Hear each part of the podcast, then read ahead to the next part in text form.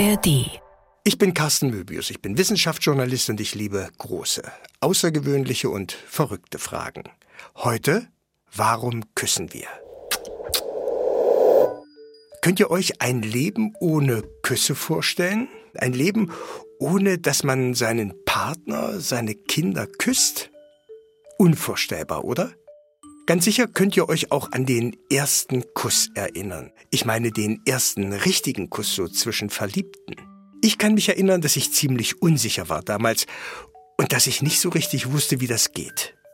Wo sollte die Zunge hin? Hm, da sind ja plötzlich die Zähne. Und der Gedanke, aha, so fühlt sich das also an. Also noch viel zu viele Gedanken im Kopf und viel zu wenig Genuss. Und übrigens, das gehört ja auch zum ersten Kuss, sie hieß Birgit.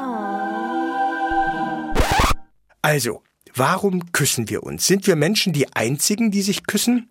Und geht es um mehr als nur um Spaß und um Liebespiel? MDR Wissen. Die großen Fragen in zehn Minuten. Der Podcast, der die Welt erklärt. Heute habe ich Dr. Wolfgang Krüger an meiner Seite. Ich bin Psychotherapeut, Buchautor, Kussforscher. Kussforscher. Er ist Philematologe. Auch das habe ich gelernt. Philematologie, das ist die Lehre, also die Wissenschaft vom Kuss. Das gibt's tatsächlich. Und ich bin der Meinung, der Kuss ist vor allem ein Gespräch mit den Lippen. Der Kuss ist etwas Kommunikatives. Na, da geht's doch schon los mit der Antwort, warum wir küssen. Es ist eine besondere Form der Kommunikation. Wir checken damit ab, ob der andere uns im wahrsten Sinne des Wortes schmeckt. Wahrscheinlich sogar, ob sein Immunsystem zu uns passt. Aber das passiert komplett im Verborgenen und dazu gibt's nachher noch mehr. Was viel bewusster wahrgenommen wird, ist, wie der oder die andere küsst.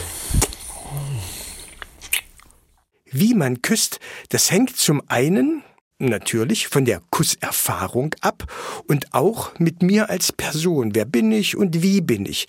Ein rücksichtsloser Mensch küsst anders als ein rücksichtsvoller. Weil das Küssen ist quasi ein Ergebnis unserer Persönlichkeitsentwicklung.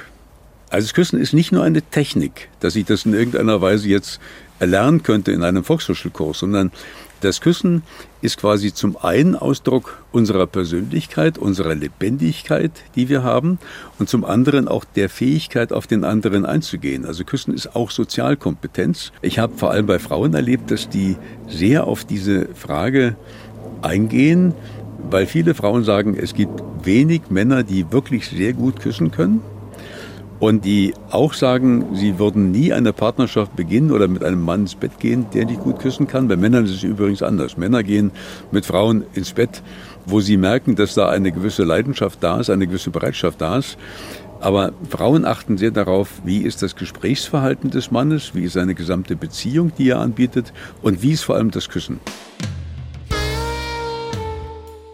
Das Küssen ist also auch so eine Art Empfehlung schreiben. Schau her, so bin ich, leidenschaftlich, einfühlsam, rücksichtsvoll oder eben auch ganz anders. Küsse sagen offenbar tatsächlich mehr als tausend Worte. Da haben wir doch schon was fürs nächste Date dazugelernt, oder? Ja, schon, mein Krüger, aber beim Küssen. So zu tun, als ob oder sich zu verstellen.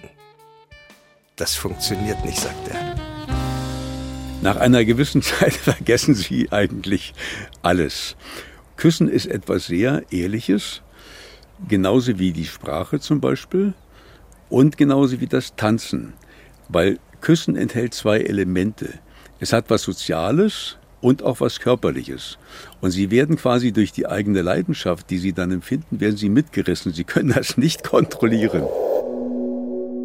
Küssen ist also ein wichtiges Instrument bei der Wahl der Partner, mit denen ich Kinder zeugen möchte. Also ziemlich entscheidend für unser Leben. Welche Rolle dabei beispielsweise der Austausch des Mikrobioms, also des Speichels, spielt über diesen persönlichen Eindruck, den man beim Küssen vom anderen bekommt, Das kann man heute noch nicht genau sagen. Es gibt da die klassischen Fakten, dass bei einem langen, leidenschaftlichen Kuss rund 80 Millionen Keime, Viren und Bakterien ausgetauscht werden, inklusive Karieserreger. Es gibt da so, so komische Zahlen, dass der Mensch erst seit rund etwa 4700 Jahren leidenschaftlich küssen soll. Wie kommt man denn auf sowas? Das glaubt man, weil sich die Erreger der fiesen Lippenbläschen, die Herpesviren, genau zu diesem Zeitpunkt in ihrer genetischen Vielfalt explosionsartig verändert haben. Das könnte, so die Forscher der University of Cambridge, an einer neuen Kusspraxis gelegen haben. Aber ganz ehrlich, das Küssen ist definitiv nicht vor 4700 Jahren erfunden worden. Geküsst wurde schon lange, lange vor den ersten Menschen. Menschenaffen, die Bonobos, küssen beispielsweise auch. Es gibt unterschiedliche Begründungen, wie das Küssen entstanden ist. Und viele Forscher sagen, es ist zunächst einmal aus der Weitergabe von Nahrung entstanden. Also Mütter hätten die Nahrung zerkleinert, so als Brei, haben das an die Kleinen weitergegeben und das war der Beginn quasi des sinnlichen Küssens.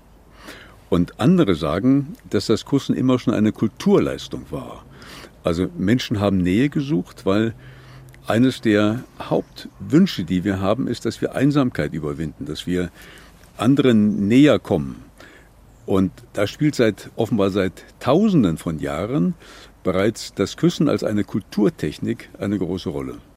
Und dann gibt es dann noch eine ganz andere, bemerkenswerte Sicht auf das Küssen. Küssen hat höchstwahrscheinlich auch damit zu tun, dass wir uns aufgerichtet haben und den aufrechten Gang gelernt haben. Denn jemanden riechen oder auch, Achtung, schmecken zu können, das war uns Säugetieren offenbar schon immer wichtig. Über biologische Trigger prüfen wir, wer zu uns passt. Das ist das, was ich vorhin schon mal kurz erwähnt habe, das mit dem Schmecken und dem Mikrobiom. Und da zum Glück unsere Köpfe nicht mehr nur auf halber Höhe rumbaumeln, wo alle möglichen Körperöffnungen warten, da hat sich bei uns eben das Küssen etabliert, von Mund zu Mund. Das ist nicht nur aus hygienischen Gründen bemerkenswert, sondern weil es auch genau dazu geführt hat, dass wir mit dem Küssen etwas haben, das viel intensiver ist als bloßer Sex. Das ist zumindest die Meinung von Dr. Wolfgang Kröger. Beim Küssen ist es so, dass ich so von Leidenschaft überflutet werde, also von Glückshormonen überflutet werde, dass ich das Gefühl habe, ich halte das fast nicht aus. Ich kann das im Grunde fast gar nicht mehr kontrollieren. Das überfordert mich fast. Ein guter Kuss ist zunächst einmal wie eine gute Musik. Es fängt im Grunde langsam an und steigert sich im Laufe der Zeit. Und dann ist jemand, der zum einen sinnlich zuhören kann, der also mit den Lippen genau spürt und erahnt, wo ist sie oder wo ist er und der das dann quasi beantwortet, wo man also mit der Zunge quasi anfragt. Und Küssen ist der ultimative Test für eine Beziehung.